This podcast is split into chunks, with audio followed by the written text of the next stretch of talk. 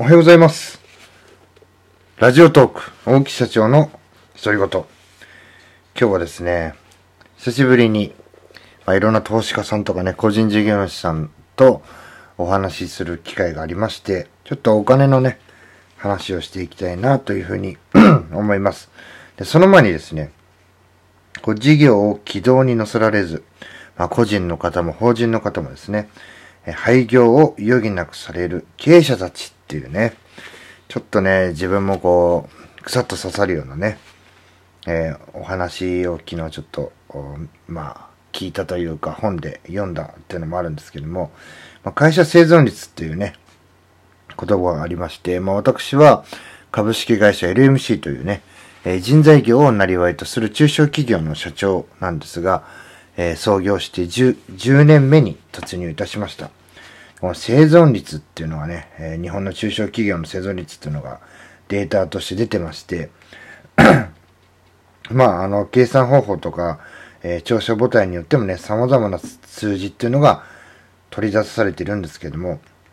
まあ、中小企業庁っていうのがね、国にありまして、で、そのデータを参照すると、まあ、平均して1年で約3割、3年から5年で4割から6割が廃業に追い込まれていると。まあ、会社設立したものの、6割の方がね、えー5年でも辞めてるよと。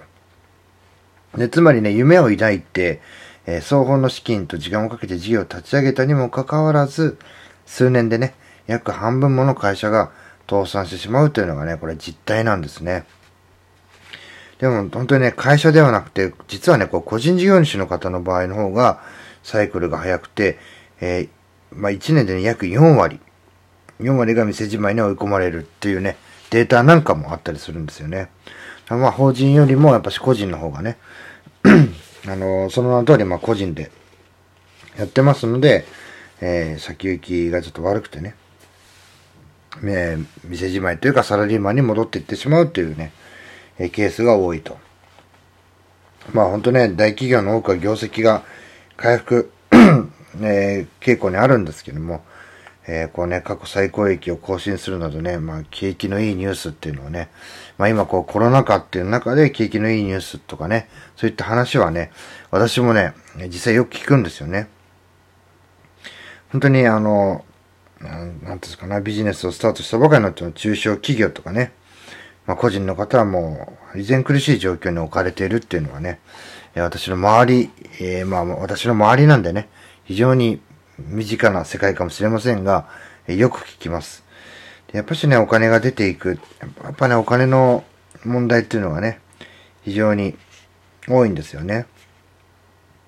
資金、資金ショートですね、特に。で、売上ゼロでも生活できる、生活費の、本当にね、あの、貯蓄っていうのがね、大事になってくるんですけども、これね、あの、思いもよらぬ形で、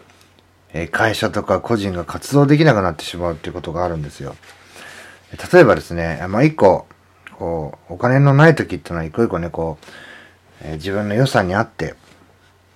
えーじゃあこの仕事だったら取れるからやろうとかってね、考えて最初はやるんですけども、それがね、あの、成功するとですね、もう予算がないのに途端にね、じゃあ次こういうのもやってほしい、ああいうのもやってほしいって言ってね、予算がないのにどんどんね、新しい仕事が入ってきて、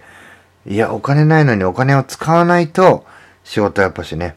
えー取れませんので、まあ、例えばそのネット系だったらね、パソコンとかがあれば、えー自分の時間だけを使っていけばね、えーそれが成功すればお金になるかもしれませんが、例えばね、あの音楽とかもそうですけど、人を使うとかね、え まあ、移動費にかかるとかね、まあ、人を使えば、えーあの、に人気なんかも出ていったりしますから、そういうのがね、あの、前、前回予算内でやったライブが大好評で、いきなりね、次もね、こっちも出てもらえませんかそれがね、本当に直近の話だったとかって言った場合ね、ものすごいチャンスじゃないですか。でもチャンスをつかむときって、ね、お金がかかるものもあったりするわけですよ。だそういった時に何を視野に入れとかなければいけないかって言ったらもちろん貯蓄もそうなんですけど、それだけじゃね、足りなければ、やっぱし、お金をね、借りるという選択肢をしなければいけないんですね。で、このお金を借りることに、非常にこう、日本人っていうのは及び腰なんですよね。で、本当に自力でこう開業資金以外の余剰資金っていうのを蓄えておくのはよほどの資産家でない限りはなかなか難しいんですよ。本当に自力で貯められないならどうするか。で、ここでね、出てくるのが借りるというね、手段なんですね。で、こう、まあそういうのが融資なんですけども、こう融資っていうのが、え会社じゃなきゃね、受けられないっていうわけじゃないんですよ。ちゃんと個人の方でも借りることができますので、ぜひね、このお金を借りるっていうことって本当にね、どういうことなのかとか、まあ、借金イコール悪ってね、え思い込んでる方非常に多いんですけども、まあね、本当昔からね、借金はダメってね、教えられたような方もね、非常に多いと思うんですが、これ、でどういう風なことをしたら借金イコール悪なのかっていうね、もうちょっとね、こう、深く、その固定観念に縛られずに、もうちょっと深くね、一番自分の自己資金でね、できるのが一番ベストなんですけども。まあね、そうやってのは自分の すいませんね、なんとも。あの、自分の都合にね、合わせて売り上げが上がっていくわけじゃなくて、相手の都合に自分が合わせて、自分の会社や個人の売り上げっていうのが上がっていくっていうのがね、これが、ここにどれだけついていけるかっていうのが、結構、あの、倒産しないためとかね、そこら辺がちゃんと見極めができるとか、まあ、トライできるっていう部分で、そこがね、こう、倒産しないとか、あの、停滞しないとかっていうポイントだったりもしますんで、まあ、そういうね、えー、お金、非常にね、お金は大事で、さらにその融資、借りるっていうことね、えー、借金をするということ。で、この子に関してもやっぱし特にね、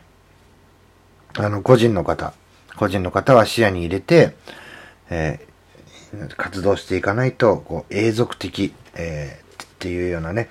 営業活動は難しいのかなというふうに、えー、なんか強くね、感じましたので、朝こんなね、お金の話、特にお金を借りるということについてのお話をさせていただきました。ま、最後まで聞いていただき、ありがとうございます。また、次の配信でお会いしましょう。さよなら。